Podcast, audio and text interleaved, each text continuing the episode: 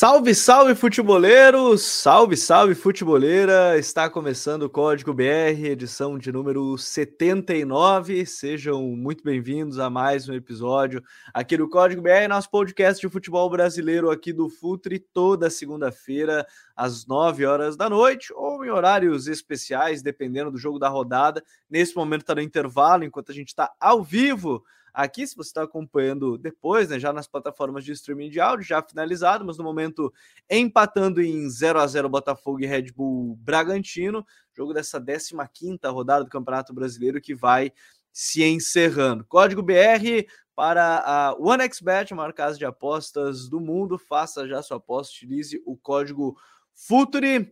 Faça lá sua aposta da, da rodada do Campeonato Brasileiro. Agora, já no meio de semana, tem os jogos de volta da Copa Libertadores da América, da Sul-Americana. Tem muita coisa boa para você fazer a sua fezinha ali na OneXBet. A gente vai comentando muito sobre isso ao longo do Código BR. Raí Monteiro está aqui com a gente hoje. Tudo bem, Raí? Seja bem-vindo a mais um Código. Muito sobre Fala, Gabi. Eu apertei, abri aqui o, o, YouTube bem na hora que eu fui tirar o, o mute aqui. É... Fala, Gabi, boa noite para você, um abraço para o André também, galera que está nos acompanhando aí. Rodada boa, né, do Campeonato Brasileiro. Muita coisa aconteceu no sábado, né? Rodada meio vazia no domingo. A gente teve três jogos, né? Quatro jogos no domingo, né? Porque teve um de manhã, faz bastante tempo, né? Que não acontece. E outros três ali à tarde, só um às quatro. Enfim, foi uma rodada é, esquisita. Aí no final de semana que vem tem só três jogos no sábado e o resto é tudo no domingo. Enfim, é, coisas do calendário do futebol brasileiro que nem sempre faz sentido e quase nunca dá para explicar. Mas tem bastante coisa legal para a gente conversar hoje aqui nessa fase muito ruim do Fortaleza, que é cada vez mais difícil, né? O buraco vai ficando mais fundo e, e não é só mais uma questão de pontuação, de jogar bem, não vencer e tal.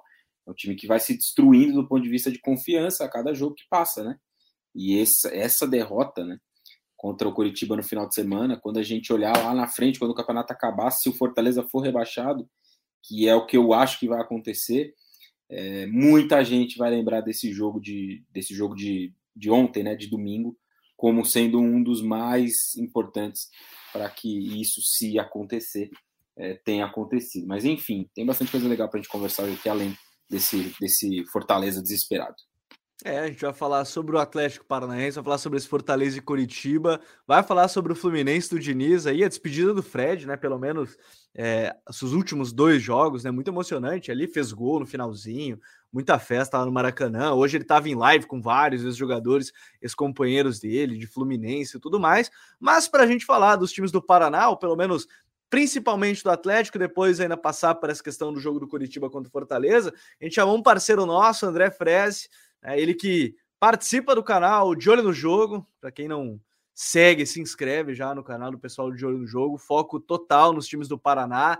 André, seja bem-vindo aí a mais um Código BR. Seja bem-vindo. Fala, Gabriel. Um abraço para você, para o Raí, para todo mundo que está nos acompanhando. Uma rodada bastante positiva para os times paranaenses, mas principalmente para o Atlético, né? Não tem como não falar desse jogo enfrentando a principal equipe do país, com um time misto ainda, pensando muito nessa Libertadores e chegando a 13 jogos de invencibilidade com o Felipão.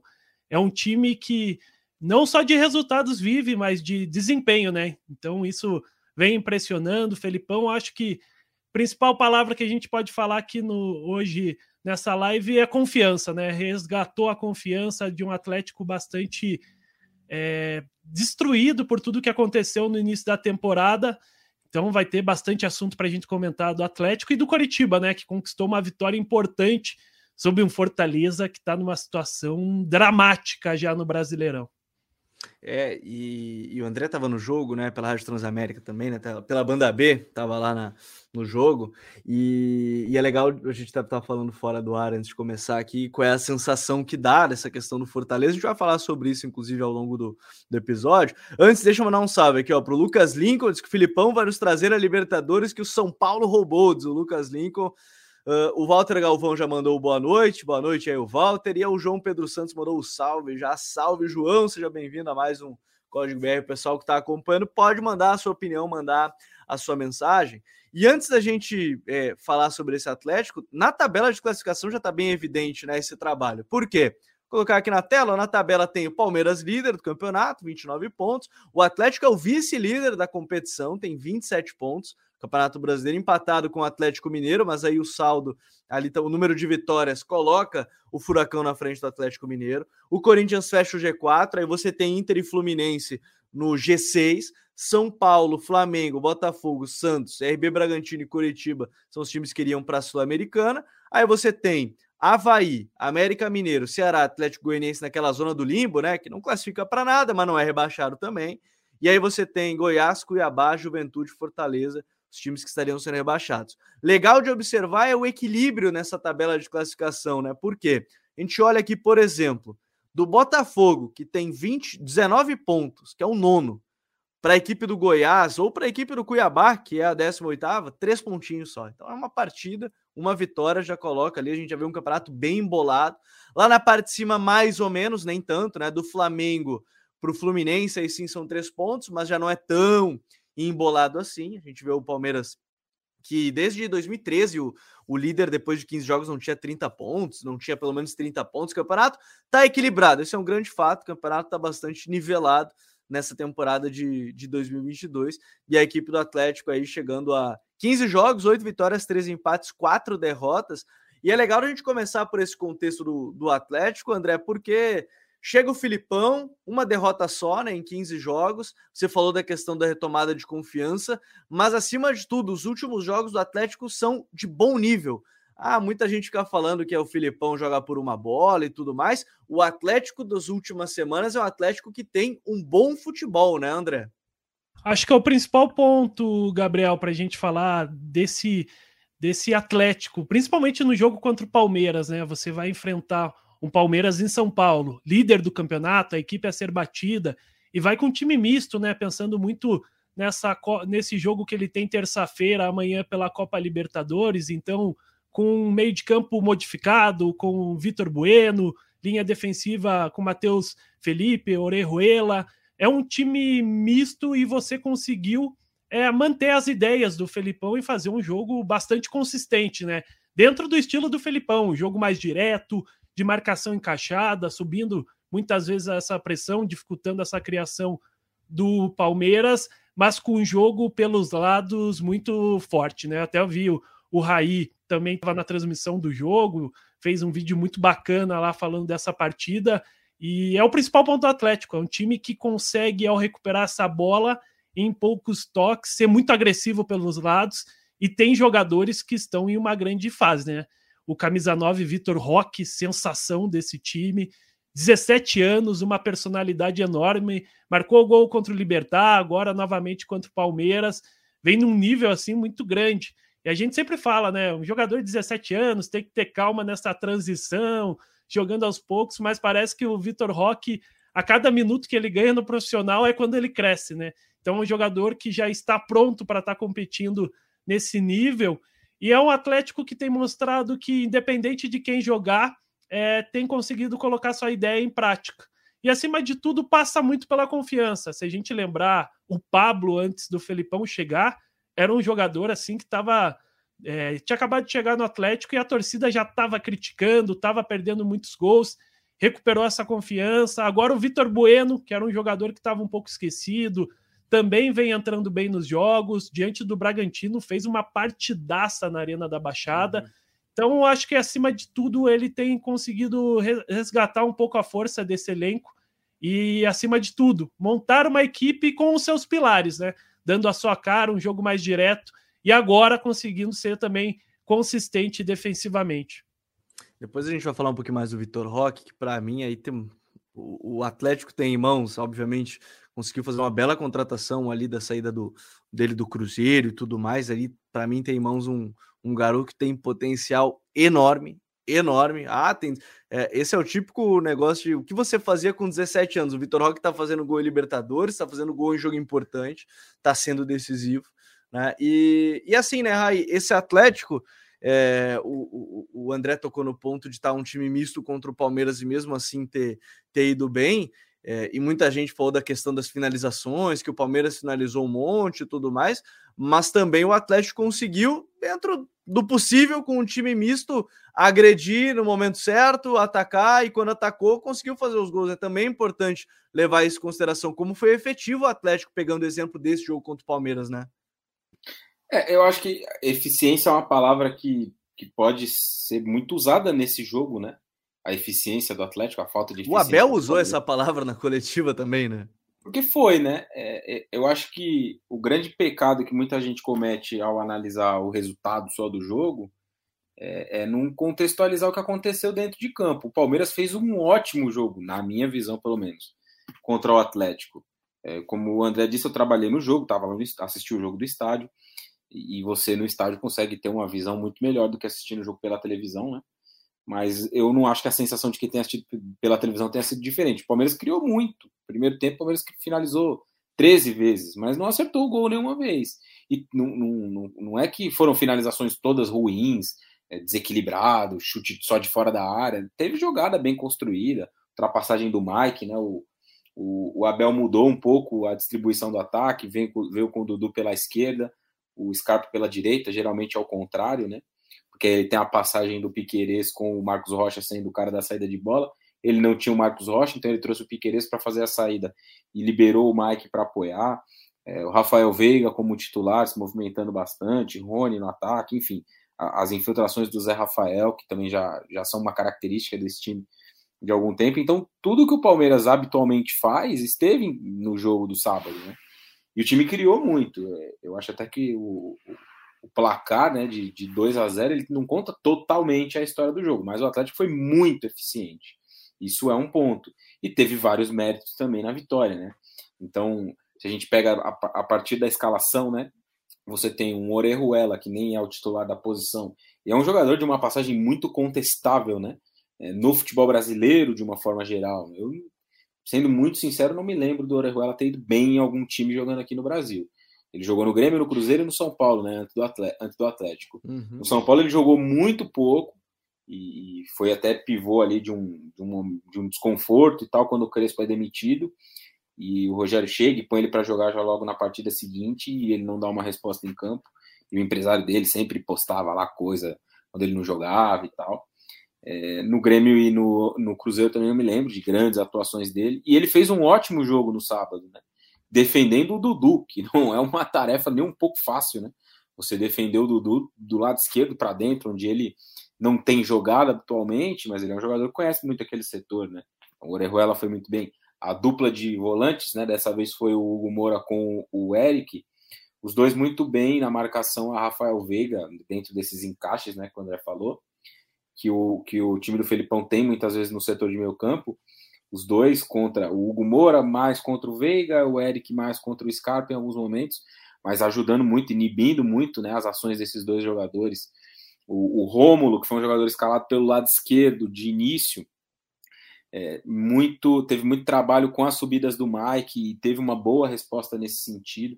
Então, do ponto de vista estratégico, né, a montagem do jogo do, do, do Atlético, ela foi bastante coerente. Ela deu muito certo, é claro que sim. A gente não pode olhar só para para as várias finalizações do Palmeiras e achar ah, o Atlético ganhou na sorte. Não, não foi isso.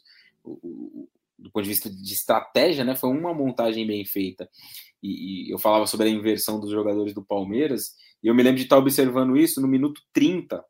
O, uhum. Acho que o Gustavo Gomes saiu, algum jogador saiu para atendimento, não estou me lembrando agora quem, eu acho que foi o Gustavo Gomes.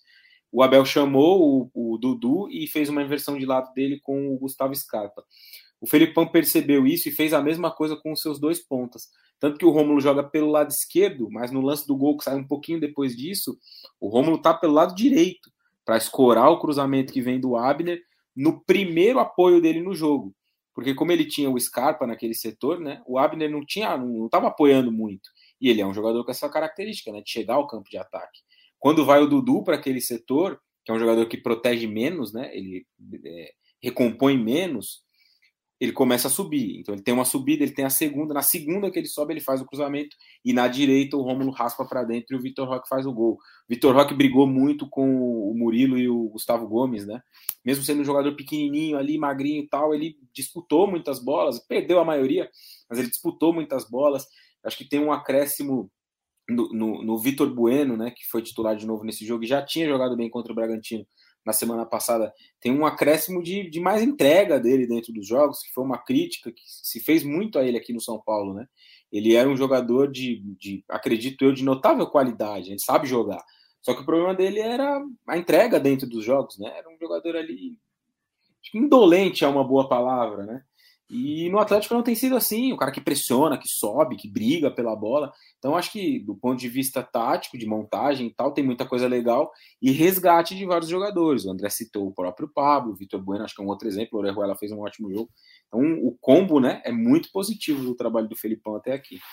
Eu tenho dois pedidos para quem estiver acompanhando. Primeiro, deixa aquele like, é importante para a gente chegar em mais pessoas. E também se inscreve no canal, não é inscrito. Faltam aí, deixa eu só confirmar, faltam um pouco menos de 50, eu acho, para a gente chegar em 57 mil aqui no canal. Faltam 48, vamos chegando. Vamos tentar buscar aí até o final desse dia, dessa segunda-feira, dia 4 de julho chegar nesses 57 mil aqui no canal. O Walter Galvão mandou aqui, ó, imprensa fora do Paraná, surpresa com o Cap Filipão. Isso mostra como muitos acompanham o Rio São Paulo. O Lucas Ferreira diz que Diniz Ball fará o Flusão campeão 10 anos depois. Valeu, Lucas. A gente vai falar sobre Ô, o trabalho do Diniz. Diga aí. A questão é, não é estar tá surpreso com o Atlético nem com o Filipão, mas é um trabalho que é, melhorou muito. A gente é, vai dizer o que, que tá igual. Não, eu acho que ele nem tá falando da gente em si, né? É, não, eu até acho sim, mas eu tô dizendo mais de uma forma geral também, né? porque o Atlético fez um mercado muito bom. Eu escrevi isso no Twitter tem uns dois meses. E aí veio um monte de gente falar: ah, mas contratou o Pablo, mas contratou o Vitor Bueno, beleza. Mas contratou o Canóbio, mas trouxe de volta o Vitinho. E o Pablo tá jogando bem essas coisas assim, né? É, então, é, o, o, trabalho antes era muito ruim. Eu não vou contabilizar aqui o Carilli, porque 21 dias não dá para você fazer uma avaliação. Mas antes disso, o trabalho do Valentim era muito fraco. Então, você olhar para esse time hoje e lembrar do que ele vinha produzindo. Até quando ganhou o título ano passado, que não foi lá grande coisa, né? O desempenho, o título foi espetáculo, mas o desempenho era fraco. Então olhar para aquele time e olhar para esse de hoje e não, e não se surpreender com a mudança, eu acho que é um pouco difícil até. E aí é, muitos davam até a temporada do Atlético como perdida já. O Atlético começa perdendo dois jogos no Campeonato Brasileiro, né? Tomou quatro do São Paulo e perdeu o Galo no segundo jogo. É, que foi o jogo que caiu o Valentim. E foi é a temporada que o Atlético mais investiu e sem dúvida nenhuma é o melhor mercado que o clube já fez em toda a sua história, até mais com a chegada do Fernandinho agora, então não tem muito muita discussão quanto a isso. Mas naquele momento de saída do Carilli, se dava muito ano como perdido do Atlético, pelo desempenho apresentado, é, não encaixando os reforços, não tinha um time naquele momento. A gente está falando quase metade de temporada do Brasileirão. E com o Felipão ele conseguiu ter um time com alguns pilares, recuperou o Kelvin, jogador que tem sido importante Sim. no clássico, é, Hugo Moura, que é um jogador que no time do Felipão não sai dali, é um dos pilares desse meio de campo. Então, total mérito do Felipão, principalmente um resgate, mas era um time que se não dava nada até o começo do ano. E, e, dentro dessa recuperação, é, é, é, interessante a gente falar. E só trazer mais outro comentário aqui: o Ângelo Fontanelli botou que o Flamengo deu uma evoluída da técnica para ele, tática mental com o Dorival. Espero que seja suficiente para vocês gravarem um futre no final do ano. Good vibes sobre o Flamengo. Valeu aí, o Ângelo, que tá, tá comentando aqui na, na live. E, e eu quero falar assim: quando a gente começa a olhar esse, esse time da equipe do, do Atlético, André. É, o, o Rai estava falando das contratações, e mais do, do que isso, é, me parece assim, a gente vê, a gente, ele citou o Pablo. O Pablo, por exemplo, é um cara importante, mas agora o Filipão deu uma, uma entrevista, não sei se foi mais ou menos por aí, que me chamou a atenção, que para ele o Vitor Roque é 9, né? Não é ponta. Ele falou que é 9. Então aí já começa até a ganhar mais opções, querendo ou não, e criar uma boa disputa nesse ataque, porque o Vitor Roque tá fazendo gols e o Pablo ele ajuda de outra forma esse time, né? Aquele 9 que constrói mais jogadas, sai da área. Então ele começa a ganhar essas opções também, né, André?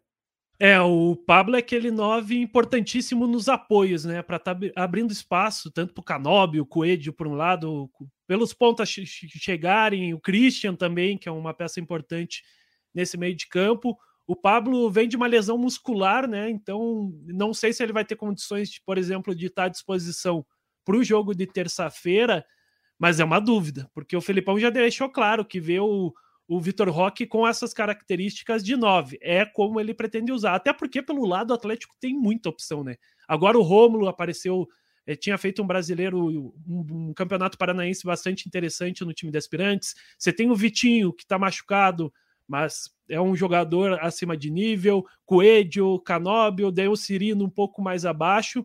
Então, pelo lado, o Atlético tem várias opções. E é legal, André, só abrindo esse parênteses, é legal de ver que ele vê o Vitor Roque como 9, que não é porque o jogador é rápido, dribla Sim. bem, velocidade, Total. que ele tem que jogar na ponta, né? Isso é legal também de ver que o Filipão entende isso, né? Porque a leitura mais fácil seria, ó, pô, um menino, 17 anos, é, com rápido, é, bota na ponta. É ponta, é ponta. Dribla, é habilidoso, é ponta.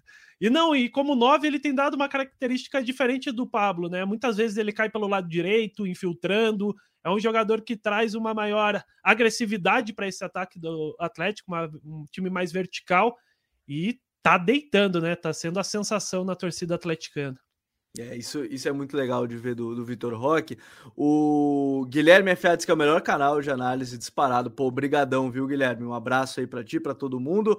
O João Pedro Santos é um tema que a gente vai falar daqui a pouco, João, que ele tá surpreso com Fortaleza pelo ano passado, não entendeu o motivo da queda, a gente vai falar sobre isso daqui a pouquinho.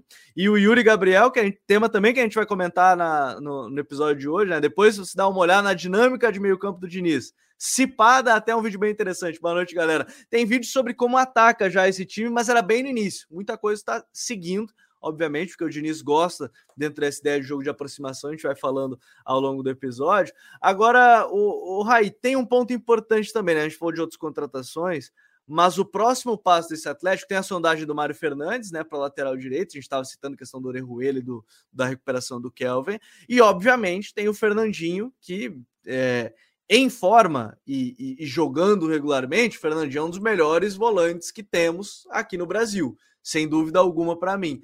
E ele vem para um lugar que não é que ele tá mal, o Hugo Moura, ele tá jogando bem, tá sendo competitivo, tá, enfim, tá sendo competitivo dentro, dentro do jeito que ele das características dele, mas botar o Fernandinho no lugar é, é inegável que é um acréscimo muito grande, né, Raí? Sem dúvida, principalmente, Gabi, e que o Atlético é um dos times, né, quando a gente olha de um, um, panorama mais global da temporada, que é um dos poucos times que vai avançar, eu acredito nisso, né, vai avançar nas três frentes aí por mais algum tempo. É, os uhum. outros, vamos pegar aqui alguns exemplos de times que estão em três competições hoje. Palmeiras ou São Paulo, um dos dois ficará fora na Copa do Brasil. Atlético ou Flamengo, um dos dois ficará fora na Copa do Brasil. Fortaleza e Ceará, um dos dois ficará fora na Copa do Brasil podendo ficar fora também da outra, enfim. O, o, Atlético tem a sua situação encaminhada nas duas e vai muito bem no Campeonato Brasileiro. Por que, que eu estou dizendo isso? Quando a gente fala de opções, é, você não pode perder de vista que a temporada tem muitos jogos, que eles são muito desgastantes, enfim. Se você tem para disputar o Campeonato Brasileiro, a Copa do Brasil, a Libertadores, Quanto mais volume de elenco, né, mais possibilidades você tiver, melhor. Isso não quer dizer que o Hugo Moura não vai jogar mais a partir da chegada do. Fernandinho. Até porque, na minha visão, ele está fazendo uma ótima temporada, né? Tanto não, e não vai desgastar o Fernandinho, assim, o Fernandinho não vai aguentar o ritmo frenético de número de jogos aqui também, né? E deixa uhum. eu falar para vocês, tá um papo de que vai manter o Hugo Moura no time. Quem sairia é o Christian. Muito pelo olhar do Felipão, isso. Eu também concordo com vocês que, na minha cabeça, eu tiraria o Hugo Moura, até pelo Christian ser um jogador com a bola bem diferente, assim, soma mais. Mas o papo que tá é Hugo Moura jogando com, ao lado do Fernandinho. Com o Filipão na Copa de 2014, o Fernandinho era o segundo volante, né? O primeiro era o Luiz Gustavo. Vale só a a memória aí era, é, era o, o, Luiz Gustavo. Mas você falava aí dessa questão da, da temporada do Hugo. É, exato. Não, porque na minha visão ele tem jogado muito bem, né? Ele tá fazendo uma ótima temporada, então não acho que ele vai perder tanto espaço assim de uma vez, né? Pode ser que entre o, o, o Fernandinho. É que eu acho, eu vejo, né, pelo menos o Christian como jogador com uma dinâmica muito importante, né? Até de chegar um pouco mais à frente em alguns momentos. Eu não acho que o Fernandinho possa fazer isso, né? Eu acho que ele vai ser um primeiro homem, vai ser um primeiro volante, né? Na minha, na minha avaliação, o, o, o, Fernandinho vai jogar na vaga do. Eu acho, né? Só um achismo a gente só vai descobrir é, mais adiante. Mas eu acho que ele disputa uma vaga com o Hugo Moura nesse momento. Disputa, né? Entre aspas. E tem um outro aspecto, né? O Felipão já mostrou, num passado não tão distante, né? no Campeonato Brasileiro de 2018, e que ele sabe administrar bem essas questões, né?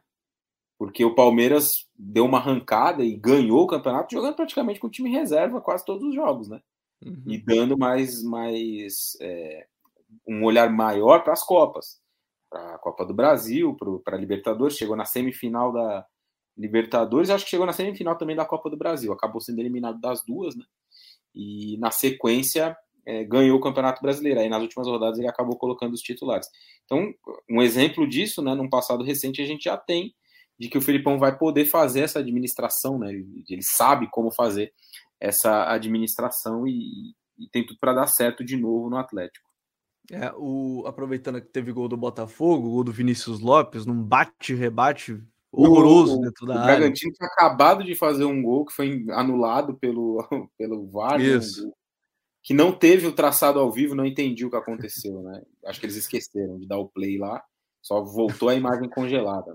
O cara, do, o cara dos cortes de imagem esqueceu de botar é, a câmera esqueceu. do VAR lá. Dessa vez ele esqueceu, mas de fato estava impedido, né? E o Botafogo faz um, um jogo mais um jogo horroroso, mas está ganhando.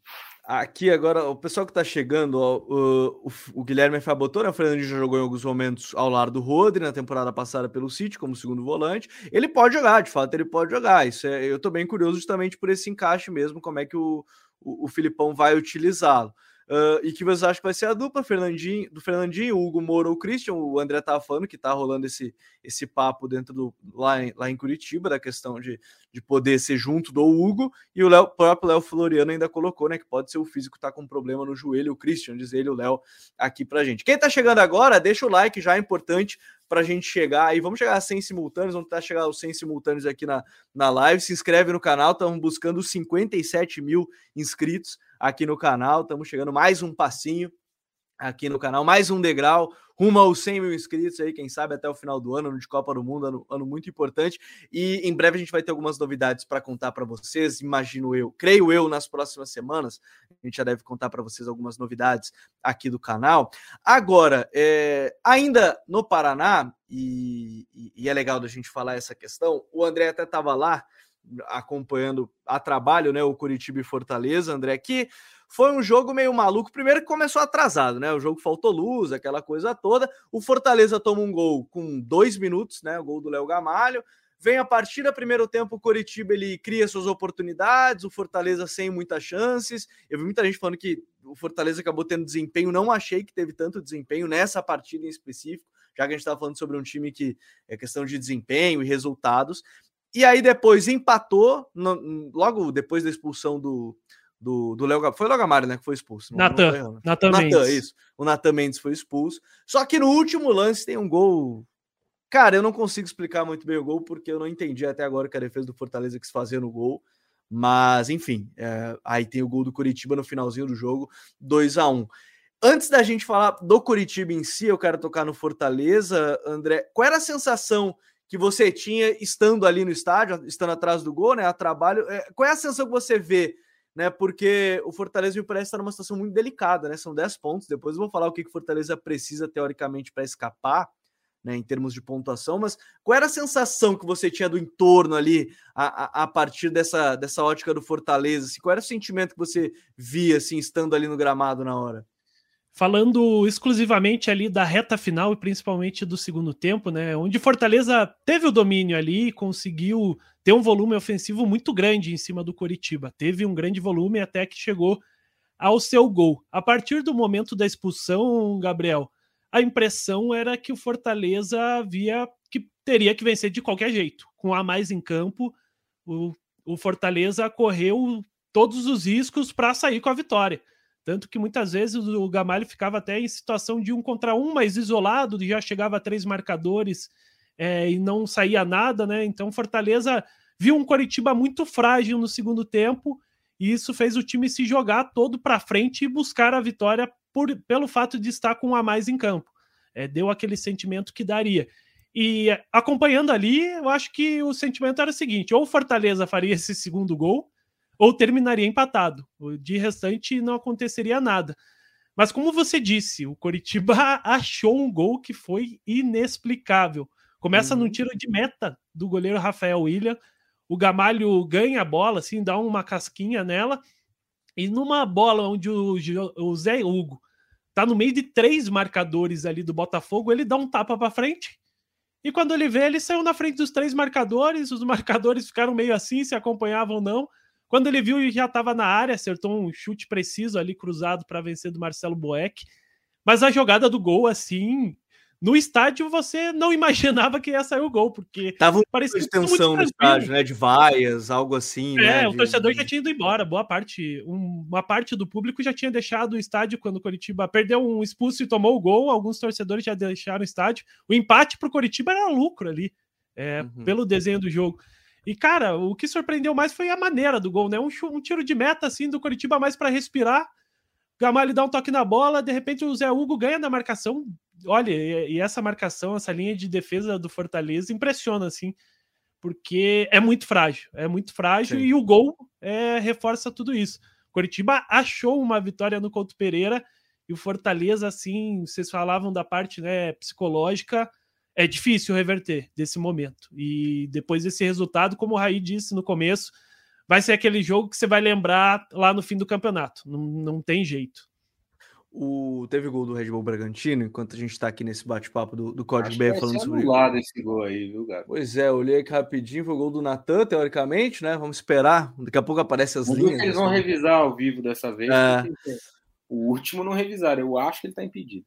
Vamos lá, daqui a pouco a gente vai atualizando. Agora, eu quero botar na tela de novo a tabela de classificação, porque tem uma coisa muito forte nessa questão do, do Fortaleza que eu quero que vocês façam o. Eu, eu me preparei, tá? Não estou fazendo cálculo de cabeça, porque se eu tivesse que fazer cálculo de cabeça ao vivo, eu ia errar provavelmente todos os cálculos possíveis, mas eu separei um pouco sobre isso.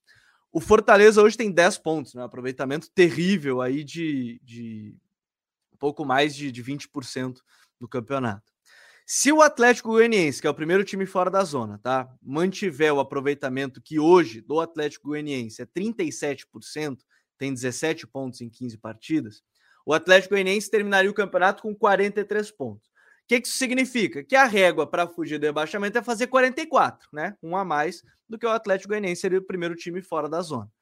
Para chegar nesses 44, o Fortaleza tem que fazer 34 pontos em 69 disputados. Né? Faltam ainda 23 rodadas do Campeonato Brasileiro. Veja como eu estou bem de matemática com a minha colinha aqui, eu estou bem de matemática.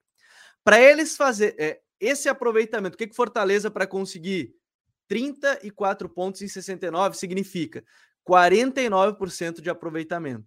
Aí a gente vai olhar, tá, quem é que tem esse, esse aproveitamento de, de 49%?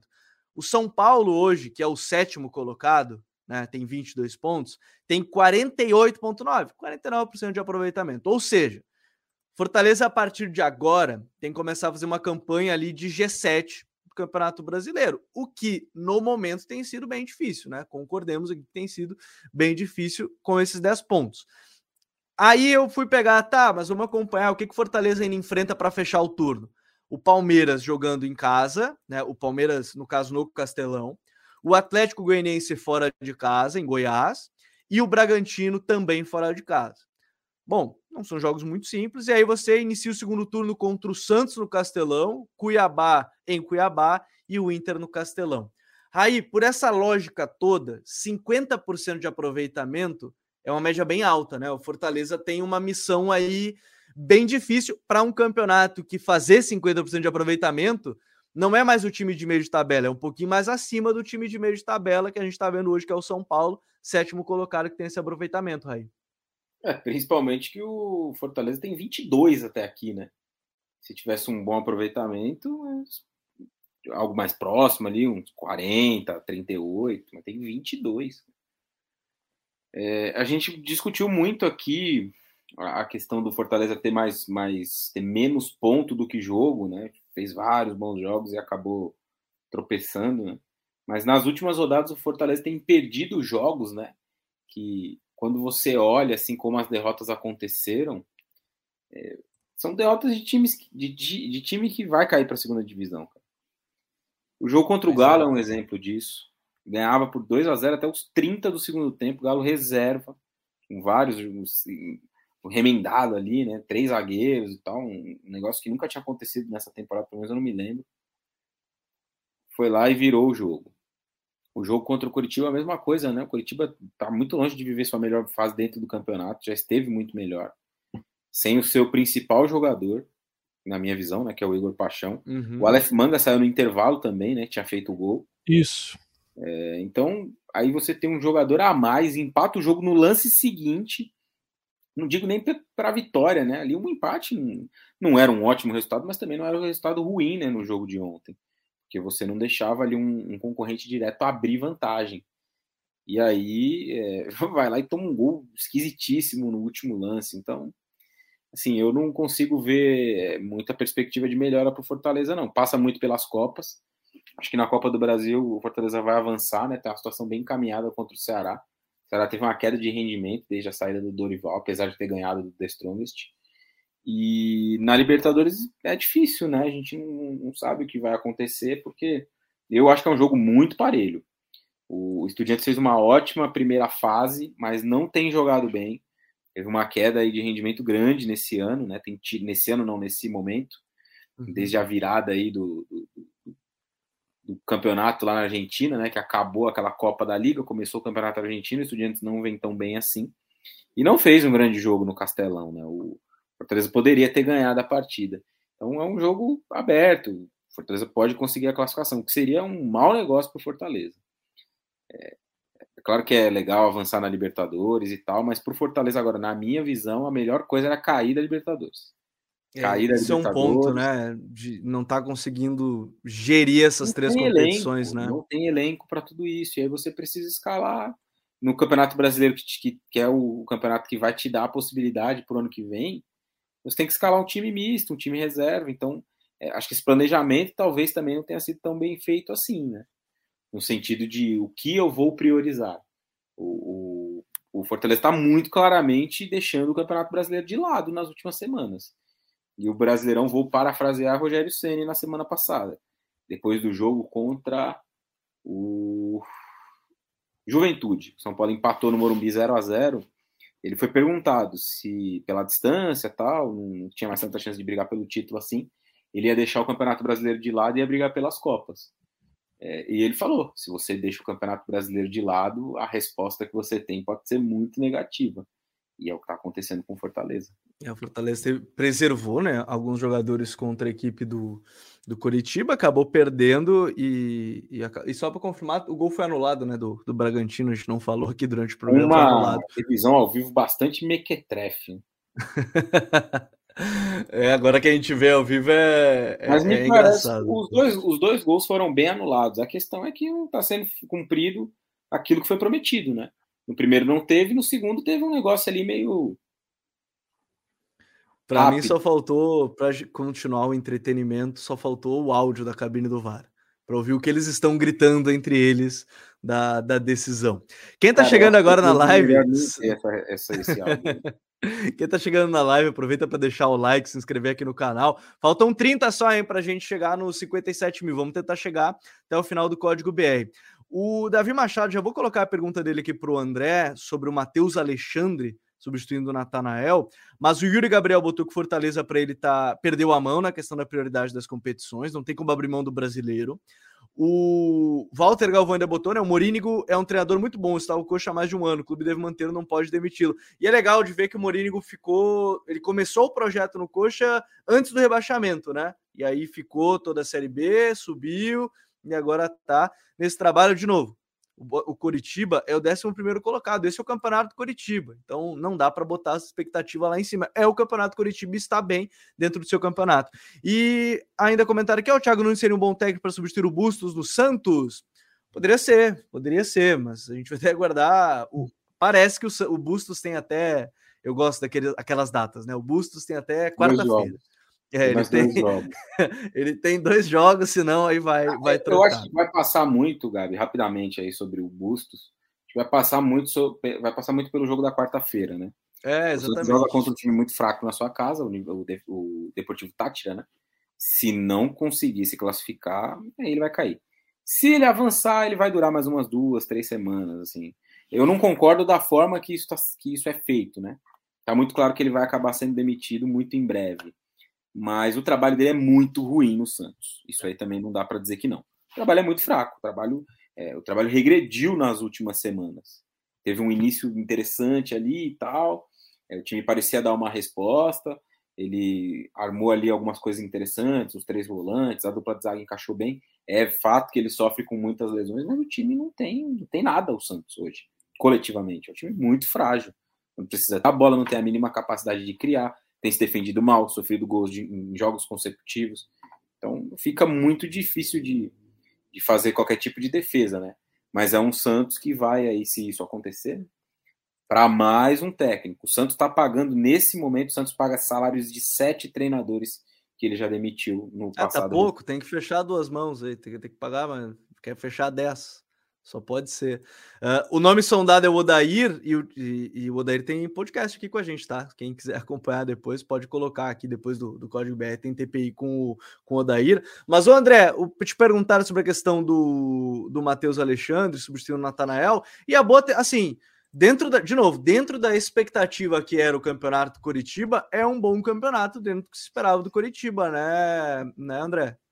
Tá brigando pelo seu objetivo, né, que é a permanência na Série A, e sempre foi colocado pela diretoria, mas confesso para vocês que se não viesse a vitória diante do Fortaleza, não sei não se o Morínigo permaneceria. Pelo uhum. momento, sete jogos sem vencer, chegaria, estava vindo de quatro derrotas seguidas, foi uma semana assim nos bastidores que ele deu uma balançada, apesar de ter uhum. um certo respaldo da diretoria, mas a gente sabe que respaldo no futebol pode durar até é, o até fim a... do jogo. É, até os 90 minutos. Poderia ser esse do Fortaleza. Mas e sobre o Matheus Alexandre, um jogador até emprestado pelo Corinthians, é legal falar dele porque no começo dele foi bem ruim aqui no Curitiba. Tanto que no início do Campeonato Brasileiro, ele chegou na Série B do ano passado, é, muita gente já tinha dado baixa dele, como se não participaria mais desse elenco. Mas muito pela questão do Natanael, que sofreu uma grave lesão e era um, uma das revelações do Coritiba, né? Expectativa também para esse brasileiro. Ele é um jogador que defensivamente vem fazendo um campeonato bem consistente. Ofensivamente, ele tem seus problemas ali para chegar no último terço, mas você também tem para jogar aberto um Aleph Manga e um Igor Paixão, então isso não é um problema mas defensivamente ele tem cumprido bem o seu papel e tem sido um dos destaques desse Coritiba. Uh, perguntaram aqui, antes da gente trocar de tema para falar do Fluminense, se a gente acredita que o Fortaleza aqui, deixa eu pegar aqui a pergunta para não Aqui, o Lucas Bastos. Você acredita em uma grande recuperação no Fortaleza a ponto de conseguir uma vaga para Libertadores ano que vem? Enquanto o André falava, eu fui fazer o cálculo aqui, separar rapidinho. Pro Fortaleza ir para uma Libertadores, tá? O que eu acho eu não vou dizer impossível, mas eu vou dizer totalmente improvável. Ele teria que fazer um ponto a mais que o Fluminense hoje, que é o sexto. Se o Fluminense mantiver a média de 53% de aproveitamento, o Fluminense chegaria a 60 pontos. Ou seja, o Fortaleza teria que fazer 61. 61 pontos, o Fortaleza teria que fazer 51 em 69 a ser disputado, 73% de aproveitamento. 73% de aproveitamento, nem o Palmeiras, que é o líder, tem. Então, assim, é, matematicamente é possível, mas eu acho assim, muito difícil dando aproveitamento que nem o líder do Campeonato Brasileiro tem. Fortaleza teria que fazer a partir de agora 51 pontos em 69 disputados. A não ser que abra aí uma vaga de G8, mas aí continuaria tendo que fazer no mínimo, no mínimo uns 45 pontos a mais.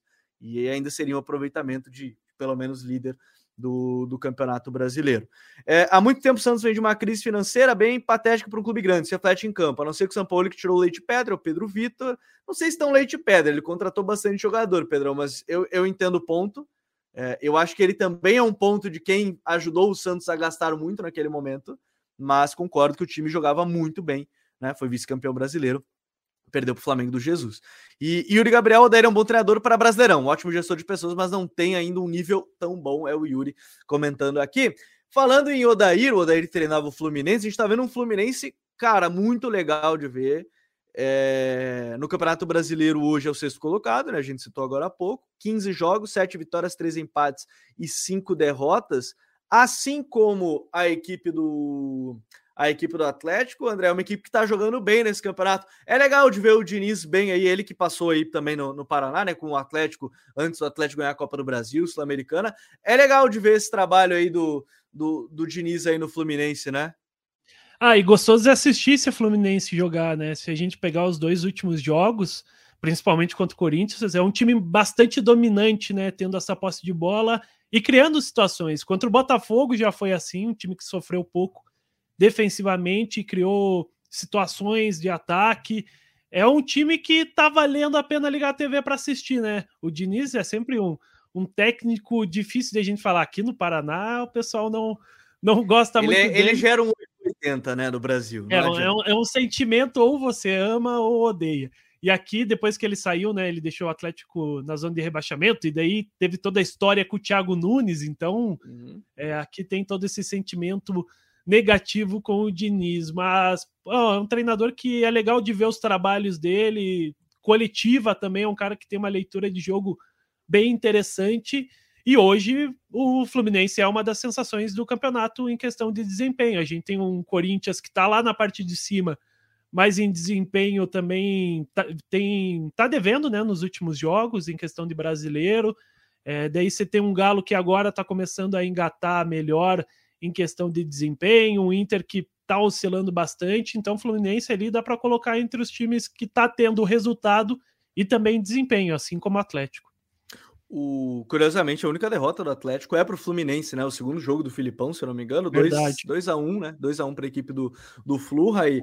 E é legal de ver assim, porque o Diniz ele chega num, num momento não é conturbado do Flu, mas é um, uma fase que aí vem, vem de praticamente eliminado na Sul-Americana, né? Então vem num momento mais tenso assim e consegue rapidamente, por exemplo, né?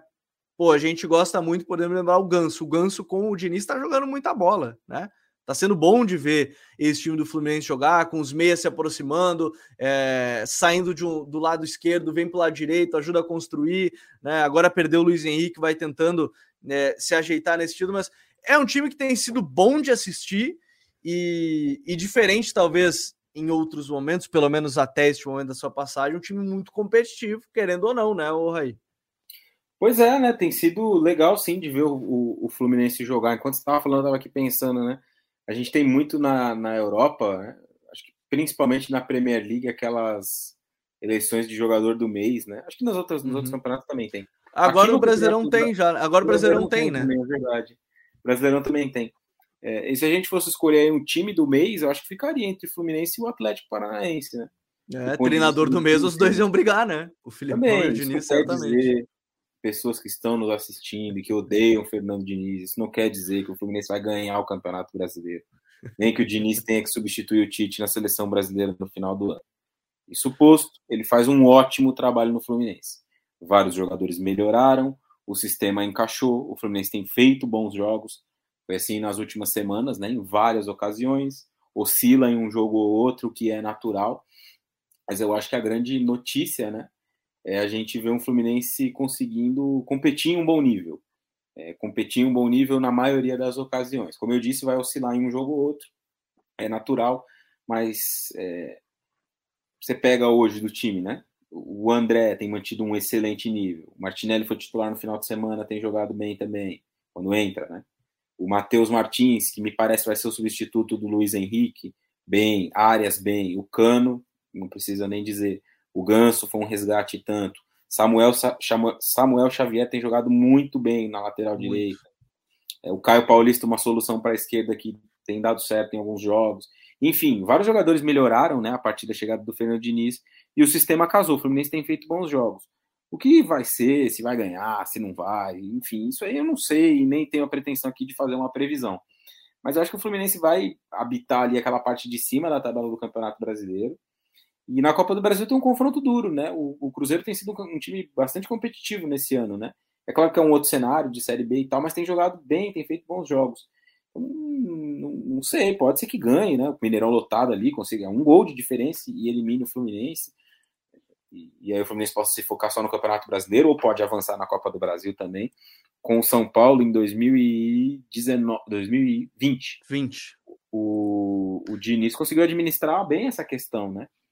E levou o time à liderança do campeonato durante muito tempo, acabou perdendo o título de forma meio inexplicável, né? E chegou à semifinal da Copa do Brasil. Então, sei, eu, eu gosto do trabalho, um trabalho muito bom até aqui, esse feito pelo Diniz no Fluminense. É, o jogo agora veio com a, a vitória. O último jogo foi o 4x0 em cima da equipe do Corinthians, que preservou, né? Pensando em, em Libertadores da América, ter jogo contra o Boca nessa terça-feira, agora, né? Corinthians e Boca lá na Bomboneira, mas, querendo ou não, é, é uma vitória muito convincente. Tem a despedida aí do, do Fred no próximo final de semana, agora, né? No jogo contra o Ceará.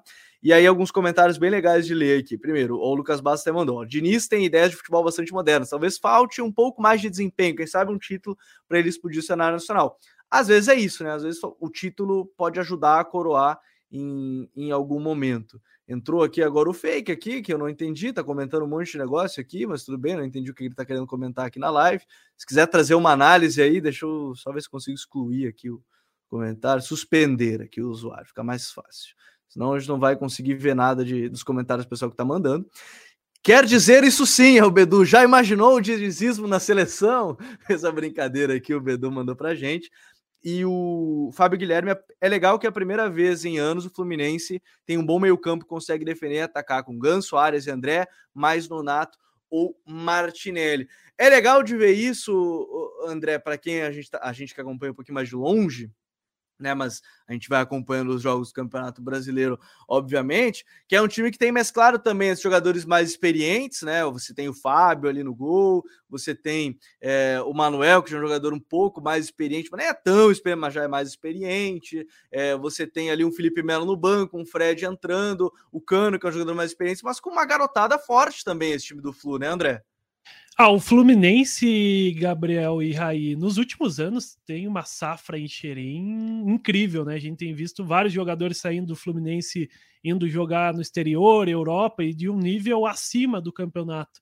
É um time que sempre revelou bem, revelou bons jogadores e agora tem utilizado mais, dado um pouco mais de oportunidade. Você falou desse meio de campo, chama atenção, né? O diferente tipo de perfis que se tem ali no meio de campo, tanto André, Ganso são diferentes tipos de jogadores e que está dando um encaixe bem interessante. Ofensivamente, eles têm se entendido muito bem.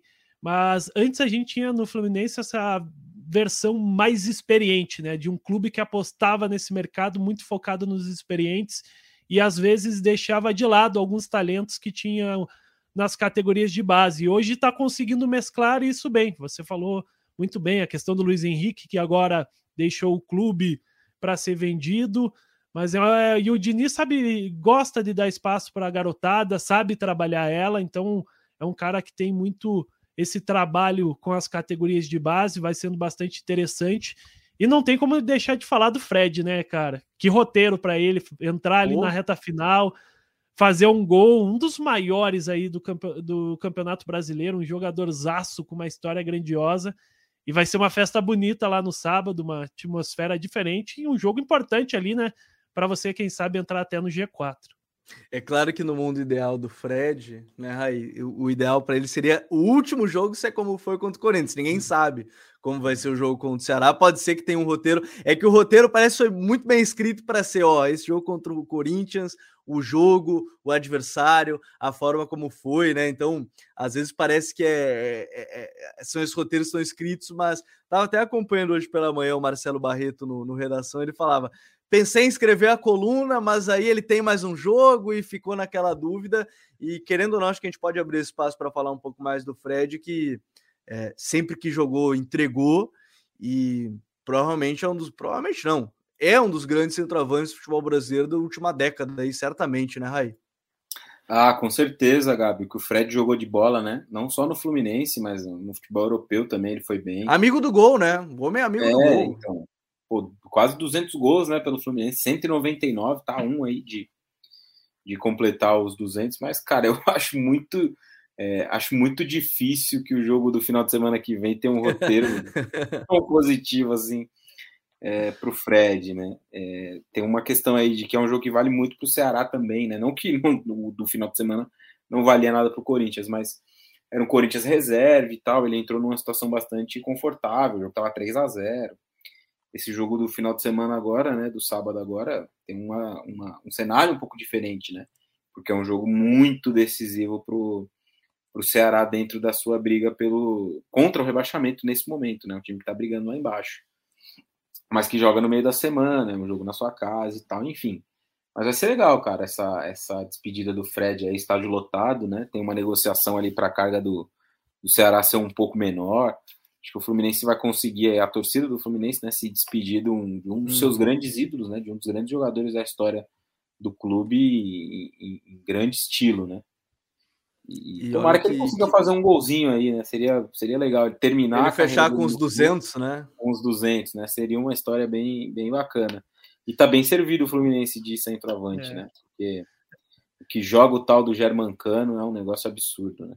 É, tá, tá amigo, feita a passagem, né? Tá feita a passagem. Amigo torcedor do Fluminense que falou que é para ele fechar nesse jogo do Corinthians aí, não ter esse jogo de despedida, deixar esse roteiro legal aí do jeito que tá. Claro, falando brincando, né? Mas é, foi um roteiro assim de último jogo mesmo.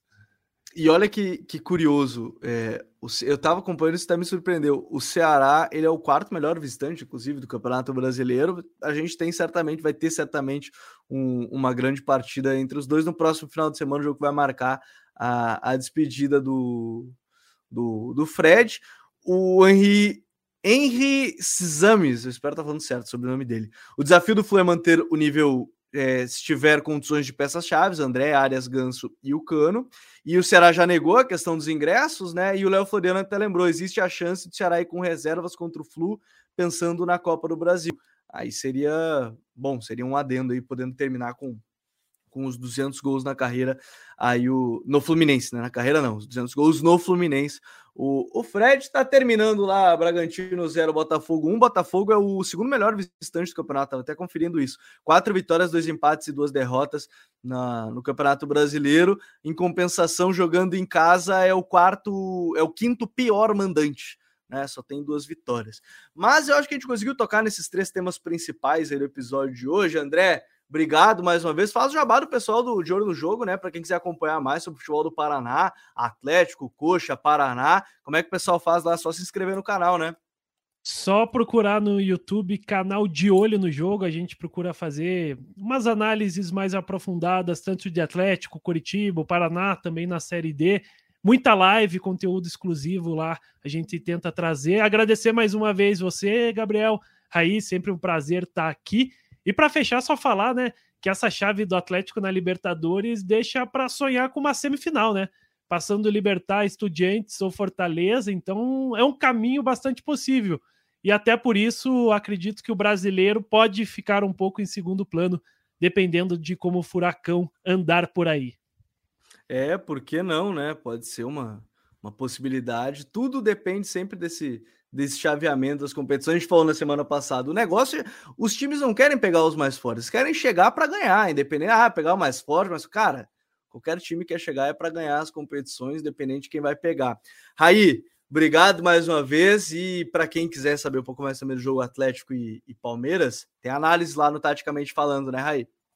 É, eu fiz um videozinho lá no Allianz depois do jogo, lá no Taticamente Falando. Tá lá, quem quiser conferir e, e se inscrever também nos deem essa moral. E sobre o que o André falou aí, eu acho que a semifinal da Libertadores vai repetir o confronto que a gente teve sábado lá no Allianz Parque, Atlético Paranaense e Palmeiras. Valeu, Gabi, André, galera, até a próxima.